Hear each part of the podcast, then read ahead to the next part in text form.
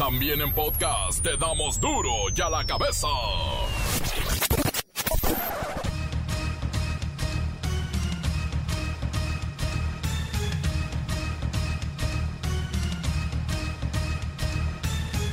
Martes 25 de agosto del 2020, yo soy Miguel Ángel Fernández y esto es duro y a la cabeza, sin censura.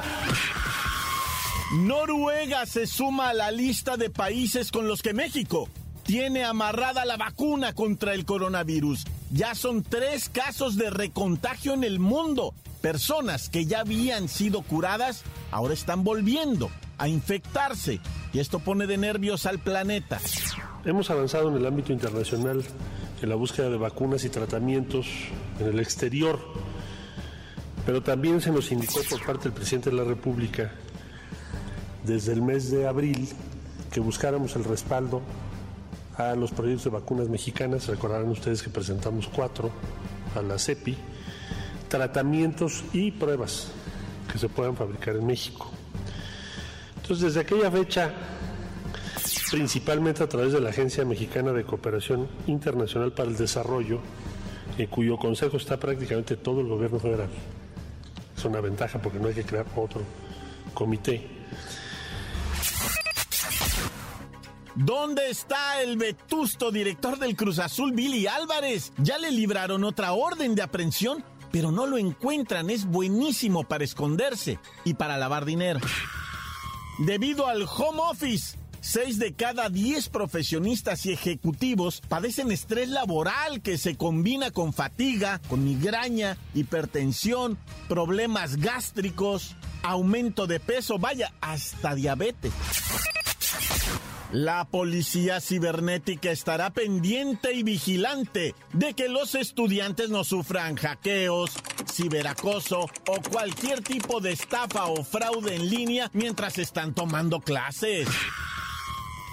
Y es que mire lo que pasó en Durango. Aún no capturan al individuo que asaltó a una joven estudiante mientras tomaba su clase virtual se robó las pertenencias y un auto, el cual ya fue localizado, pero del fulano nada. Aunque este fue en vivo, este asalto, pero los está viendo también en línea. El reportero del barrio nos tiene el asalto a una unidad blindada allá por Yucatán. El robo supera los 10 millones de pesos. La bacha y el cerillo, bueno, hablan de Billy Álvarez y también de los siete goles con los que terminó la jornada 6 del Guardianes 2020. Comencemos con la sagrada misión de informarle porque aquí no explicamos las noticias con manzanas, no, aquí las explicamos con huevos. Llegó el momento de presentarte las noticias como nadie más lo sabe hacer. Los datos que otros ocultan, aquí los exponemos sin rodeos. Agudeza, ironía, sátira y el comentario mordaz. Solo en duro y a la cabeza. ¡Arrancamos!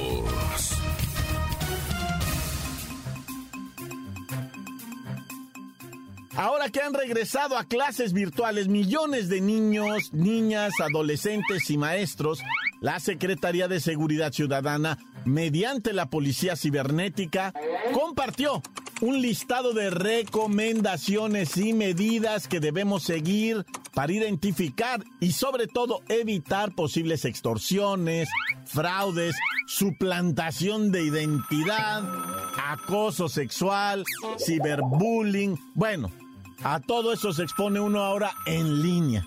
Vamos con Luis Ciro Gómez Leiva. ¿Cuáles son estas recomendaciones? Miguel Ángel, amigos de Duro y a la Cabeza. Los alumnos e incluso los profesores están expuestos a los delitos virtuales que mencionaste. Y es por esto que con la ayuda de la Policía Cibernética, la Secretaría de Seguridad Ciudadana busca garantizar la total seguridad de los estudiantes y maestros durante el periodo que se lleva a cabo en las clases en línea. Debido a que esta nueva forma de enseñar hace obligatorio el uso de algunas plataformas como el correo electrónico, aplicaciones de mensajería instantánea o videoconferencias, el personal de la Policía Cibernética mantendrá el monitoreo constante de la web, pero también hace las siguientes recomendaciones. Y aquí voy a pedir ayuda a mi amiga Siri. Siri, ¿cuáles son las recomendaciones que hizo la Policía Cibernética? Las recomendaciones son las siguientes. Crear un correo electrónico que sea de uso exclusivo para actividades escolares, al que el padre, o tutor, tenga acceso y pueda revisarlo constantemente.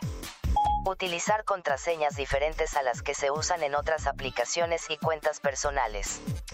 Contar con un antivirus actualizado, para detectar anomalías durante la descarga de archivos, o documentos durante las clases en línea. Abstenerse de ingresar a links que vengan incrustados en los correos electrónicos, o darle clic a los anuncios que suelen ser muy llamativos en las páginas web verificar la seguridad de las conexiones Wi-Fi y la activación de controles parentales. Activar los niveles de privacidad más elevados en las cuentas de redes sociales. Denunciar por medio de las herramientas de redes sociales, cuentas spam, perfiles sospechosos y publicaciones inapropiadas. Finalmente, la Policía Cibernética invitó a los padres de familia a explicarles a los menores de edad sobre los riesgos a los que están expuestos durante este periodo de clases en línea, para así tener una mayor seguridad y evitar algún delito en línea. Hasta aquí mi reporte. Para Duro la Cabeza informó Luis Ciro Gómez Leiva. Gracias, Luis Ciro Gómez Leiva. Es un lenguaje nuevo para millones de mexicanos, pero lo que pasa es que la pandemia nos metió de lleno a este tema del Internet y sus eh, plataformas de comunicación. Digamos que se nos adelantó el futuro, de verdad. Así es que en caso de que exista una sospecha de delincuencia cibernética, se puede denunciar al 911 o a través de las redes sociales de la Secretaría de Seguridad Ciudadana. Denuncien, no se queden con la duda. Y bueno, cada quien cuida sus intereses y mire que aquí sí los están golpeando. Dice el Consejo Coordinador Empresarial que necesitan ayuda de los alcaldes, pero de los alcaldes de todo el país. ¿Para qué? Pues para frenar estas leyes que buscan prohibir la venta de alimentos calóricos y bebidas azucaradas a los menores de edad. Es la ley antichatarra y dicen los empresarios que necesitan a los presidentes municipales para que juntos formen una línea de defensa contra las regulaciones federales y estatales que son completamente equivocadas y que buscan agravar la situación económica del país. No, bueno. Vamos a, a, platicar con el vocero empresarial que busca unir a todos los ediles, a todos los municipios del país. Oiga, primero dígame, ¿en qué se basa para decir que son leyes equivocadas y por qué dice que pretenden agravar la situación económica del país? O sea, güey, esto es muy sencillo. O sea, querer quitar este tipo de comida que hace feliz a cualquiera es como algo así como mal rollo. ¿Me entiendes? O sea, por eso hoy los alcaldes tienen las facultades de facilitar las inversiones. Pero necesitamos, o sea, que nos ayuden en buena onda a la defensa de regulaciones que se quieren imponer, güey, equivocadamente en el país por un puñado de nacos. Oiga, pero de todos es sabido, señor empresario, el grave, gravísimo problema de salud que estamos enfrentando y la buena nutrición y la educación es lo único que nos puede sacar de esto. Güey, es increíble que en la coyuntura que enfrenta el país por esto de la crisis del COVID-19 que solo le da a los pobres, güey, se trata de meter regulaciones a la venta de alimentos en los pequeños negocios, ¿me entiendes? O sea, gorditos hemos sido siempre, güey. Ahora, la loca de Bárbara de Regil nos quiere adelgazar a todos. O sea, ¿qué le pasa, güey? No, no se trata de Bárbara de Regil ni de adelgazar. Se trata de no envenenar a los chicos con estas cantidades de azúcar y carbohidratos que no nutren en nada, ni a niños ni a adultos. O sea, no sé si lo has entendido tú, Miguel, o como te llames. Somos un país libre, güey. Hasta para comer, güey. No debemos dejar que nos controlen nuestro menú. ¿Ah? O sea, ¿sí me entiendes? O sea, al rato nos van a decir el número de tacos que podemos comer. Digo, los nacos que comen tacos, ¿verdad? Pensemos, pensemos en que esto nos afecta gacho, güey. Sobre todo a los pequeños empresarios y misceláneas y abarrotes y taniches y todo eso que se conoce. Se afecta al cañero, al azucarero, a la persona que mueve el transporte y la cadena de valor que representa el 15% del PIB. O sea, si no sabes qué es el PIB, es el Producto Interno Bruto. Sin agraviar, ¿verdad? O sea que son todos los alimentos procesados, güey. Pero ustedes, o sea, en su pequeño mundito solo piensan en no tener lonjas. O sea, sí, ¿cómo, güey? Ah, pues se va a poner buena la lucha porque en los congresos de varios estados existen alrededor de 20 iniciativas de la ley que pretende prohibir esta venta de alimentos y bebidas con alto nivel calórico a los menores de edad. Están en la línea la Ciudad de México, Veracruz, Chihuahua, Colima, Estado de México y sí, también Jalisco. Y Oaxaca y Tabasco ya las aprobaron. Vamos a ver si estos estados que les mencioné se avientan el tiro o se suman a esta línea de defensa de los empresarios. Encuéntranos en Facebook, facebook.com, diagonal duro y a la cabeza oficial. Estás escuchando el podcast de Duro y a la cabeza. Síguenos en Twitter, arroba duro y a la cabeza. Les recuerdo que están listos para ser escuchados todos los podcasts de Duro y a la cabeza. Búsquelos en las cuentas oficiales de Facebook y Twitter. Duro y a la cabeza. Ah, reportero del barrio, cuéntanos esto del asalto a una unidad blindada. 10 millones el botín.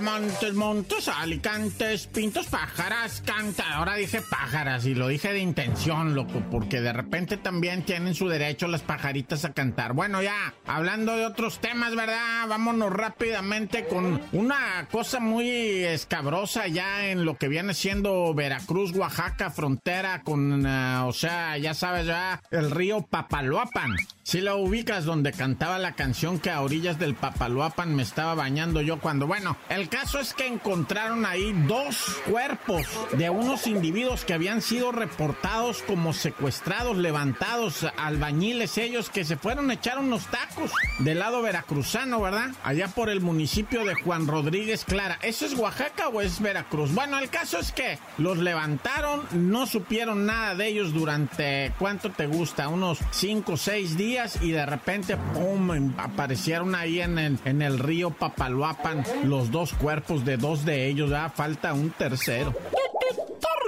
Una mujer se defendió ahora sí que con uñas y dientes, loco. Fíjate que estaba en su casa y ella vende cubrebocas, gel sanitizante, guantes de látex, ¿verdad? Y todo para esto del combate a la pandemia, caretas y todo. Pero los vende en su casa. Entonces llegaron dos tipos y tocaron. Buenas tardes, venimos a ver los cubrebocas. Sí, pásense, dijo la señora, ¿verdad? Y estos malandrines se meten para adentro y de repente la agarran del pescuezo y le empieza a pegar uno, uno la detenía y el otro le empieza a pegar y le dice, mire bruja, saca el dinero ahorita porque tenemos secuestrado a su hijo y lo vamos a matar. Y que quién Y ella no tenía hijos. La señora entonces agarró valor, yo no sé de dónde, y se quiso defender y agarró a uno y que le muerde la mano justo en el dedo índice, que es con el que señalamos, ¿verdad? O sea, el dedo índice es vaya con el que te limpias, pues ese lo agarró y tras que le muerde al malandro el dedo y que se lo arranca el dedo índice. Yo no sé con qué se va a limpiar ahora o con qué le va a dar vuelta a la página el fulano, ¿verdad? Pero le arrancó el dedo. Y estos pues ya salieron corriendo de la casa. La mujer está en malas condiciones de la golpiza que le dieron también, ¿verdad? Pero se puso horrible, lo. Pobladores del Estado de México, ¿verdad? Agarraron, lincharon a un individuo que presuntamente lo señalaba, y digo presuntamente porque no hay pruebas, de que estaba intentándose robar una niña, y por si son peras, por son manzanas, lo empezaron a perseguir, se subió a su carro, arrancó, mientras iba en el carro tratando de agarrar velocidad, los vecinos lo apedrearon, lo empujaron, perdió el control, se volteó, y ahí lo pepenaron, y lo empezaron a desgraciar hasta que llegó un oficial ahí de policía pidió refuerzos. Prácticamente el policía lo salvó. Y la bronca cuál es que ahorita está detenido, pero nadie ha ido a levantar una denuncia por intento de secuestro, violación, lo que tú quieras. Entonces lo van a soltar. Si, si era culpable, lo van a soltar. Si era inocente, que Madrid sea de gratis. Y bueno, por allá, ¿verdad? Entre Yucatán y Campeche fue detenida una camioneta de esta de transportes de valores de que se llama Cometra y fue asaltada por un comando en una acción, digo, tristemente espectacular, ¿verdad? Porque ya conocían el itinerario y le pusieron ponchallantas cuando iba en la carretera. Se revientan las cuatro llantas, se orilla, ¿verdad? La camioneta y llegan los malandros y la empiezan a llenar de bombas molotov, pras, pras, pras, en llamas, ¿no? Y pues los custodios se tuvieron que bajar para abajo con las manos arriba en rendición, ¿va? Y ahí los malandros aprovecharon y tómala, 10 millones de pesos se llevaron. 10 millones de pesos. Todo estaba fríamente calculado y planeado, ¿eh? Lo hicieron, pero de terror estos camaradas. Y, dicen los custodios, pues eran cerca de 12, entre 12 y 15 malandros se subieron en carros y agarraron para todos lados. Unos fueron para allá, otros para acá. Yo ni vi qué cosa me tenían en el piso. ¿Hay heridos o no hay heridos? No, no sé. Bueno, yo me despido en el nombre de ya sabes quién, Dios conmigo y yo con él, Dios delante y yo tras del tantán. Se acabó corta. La nota que sacude. Duro, duro ya la cabeza. Antes del corte comercial escuchemos sus mensajes. Gracias a la gente de León que nos ha contado mucho sobre esta historia tristísima de la agresión a jóvenes adolescentes y mujeres que se manifestaban en contra de acciones policiales, pues de abuso incluso sexual en contra de una jovencita. Muy duro lo que está pasando en León. Vaya, desde el fin de semana están las cosas delicadas. Bueno, vamos al WhatsApp. 664-485-1538. Hola, ¿qué tal mis amigos de Duro y a la Cabeza? Aquí saludándolos desde Tehuacán, Puebla. Quisiera que mandaran un saludazo a mis compañeros de la Ruta 33 de Palmas. Tan tan, se acabó corta. Ah, por ahí, a ver si también me haces el favor de mandarme un saludo, pues sí, se me andaba olvidando. Ah, para toda la gente del Monte, del Monte, California, y la gente allá de San Francisco. Allá tengo unos brothers que me, que me escuchan los mensajes. Gracias por mandar mis mensajes. Ahora sí, tan tan córtale pues, sí. Encuéntranos en Facebook, facebook.com, diagonal duro y a la cabeza oficial. Esto es el podcast de duro y a la cabeza. Tiempo de los deportes con la bacha y el cerillo. ¡La bacha! ¡La bacha! ¡La bacha! ¡La misma bacha! La bacha, la bacha, la bacha. Terminó oficialmente la jornada 6 con 7 goles generados en un solo partido. Fue uno de los mejores partidos ¿eh? de esta jornada. Nadie se lo hubiera esperado. Muchos goles. De hecho, Pachuca y Mazatlán en el- la jornada pasada fueron protagonistas de sendos partidos tan aburridos. Pero pues ahora se puso la emoción ahí en el Estadio Hidalgo, ¿verdad? Algo, un final el- inesperado. Hasta el final se decidió esto. Y pues en favor del Pachuca, cuatro goles a tres al Mazatlán FC. Los Tuzos perdieron la ventaja un par de veces, pero la tercera hora sí que fue la vencida y lograron vencer al Mazatlán que en su vida se hubiera imaginado hacer tres goles, ¿no? De- no, bueno, hicimos tres goles, pues sí, pero te hicieron cuatro. Y pues esto no modifica en gran cosa la tabla general, digo, lo que es eh, en, las posiciones eh, de liguilla, ¿no? Pero lo que es el sótano, pues sí hay cambios. El Echolaje con su victoria, pues se va al lugar número 13 con, seis- con 7 puntos. Luego están los Caballitos de Juárez, el Atlético San Luis, el Santos, el Atlas y al mero, mero final al fondo de la tabla está el Mazatlán FC. Sí, hombre, que pudo haberse disparado, bueno, hasta el lugar número 9 de haber ganado. De- de- y un empatito también lo hubiera colocado en posición pues, todavía cercana, ¿verdad? Porque acuérdense, acuérdense que de este torneo van a pasar 12. Bueno, cuando menos a los pleitos. O sea, es como una especie de comodín, pues. Van a pasar 12. Así es que ahorita hasta las chivas están en posibilidad de ser campeones. Oye, vamos a las noticias serias, ¿no? Ya jugué. Un juez libra nueva orden de aprehensión contra el Billy, el Billy Álvarez y su hijo Robin. ¿Por qué le puso así, Ratman y Robin? Ah, lo que pasa es que el Billy es muy bueno para esconderse. También para lavar dinero y para esconderse, ¿verdad? Y para hacer trácalas y todas esas cosas. Dicen por ahí, ¿verdad? Que nunca lo van a agarrar, dice así. O sea, que tiene tanta, tanta lana que pues no puede ser culpable alguien con tanto billete. Oye, pero qué mala suerte del Cruz Azul. El torneo pasado van de líderes y en la fecha 10 suspenden el torneo. Y ahora en este Guardianes 2020 a lo mejor hasta me los andan desafiliando y también van de super líderes. Pero pues apenas vamos en la jornada 6. Y que no tendría nada de, de raro, ¿verdad? Que le pretendan hacer campaña a la máquina de desafiliación. Pero ya se explicó que no se puede porque para que se desafilie, el Billy hubiera tenido que ser dueño y no era dueño. O sea, era solamente, pues, insistimos, un directivo, un administrativo que le gusta el chanchuy, ¿verdad? Pero bueno, entonces, pues ya eso de, la desafiliación dicen que ya quedó claro que no se puede, aunque lo van a estar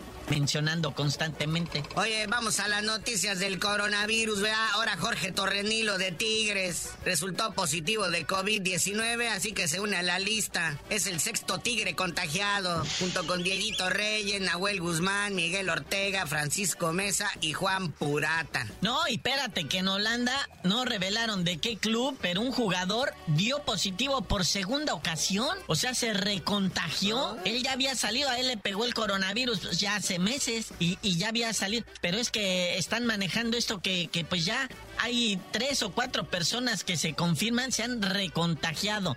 Y la Organización Mundial de la Salud dice, tranquilos, tranquilos, vamos a investigar porque como dijo James Rudolph, cada caso es diferente. Y pues por otro lado, también con los Tigres sigue malito Rafael Carioca, ¿verdad? Pero él no es de coronavirus, este tiene gastroenteritis aguda y deshidratación. Es una frase decente para decir que tiene una mega cruda. No, ya. Oye, y siguiendo con esto del coronavirus, dos partidos de la Liga de Expansión de esta jornada también me los pospusieron por pruebas de coronavirus. ¿A quién es, canalito? Tlaxcala contra el Atlante y el Tampico Madero contra el Tepatitlán van a ser reprogramados estos partidos en espera de resultados de las pruebas del coronavirus. Y ya dijeron ahí en los Leones Negros que consideran irresponsable haber arrancado la liga de expansión con tanto contagiado de coronavirus que tienen ahí en, en esa liga de expansión. Como están más chavos, pues andan más en la pachanga y todo esto y pues se andan exponiendo, ¿va? Ay, no, qué nervios. Pero bueno, ya vámonos, pero si- no, no sin antes decirles que ya Ronaldinho está libre. Sí, después de casi seis meses de estar ahí detenido en lo que viene siendo, bueno, no detenido en sí, estaba como bajo arraigo domiciliario en un hotel, ahí en Paraguay, ya por fin me lo liberaron, pero creo que tiene que ir a firmar cada cuatro meses, algo así. Pobrecito, pero bueno, dicen que fue víctima de un fraude, que lo que estaba pidiendo era pues una ciudadanía y le hicieron una nueva identidad. No, bueno. Lo bueno es que estaba encerrado con su carnal, así que no se aburrió mucho. Pero ya tú no sabías de decir por qué te dicen el cerillo. Ya que agarren al Viri Álvarez, les digo. Nah, ya.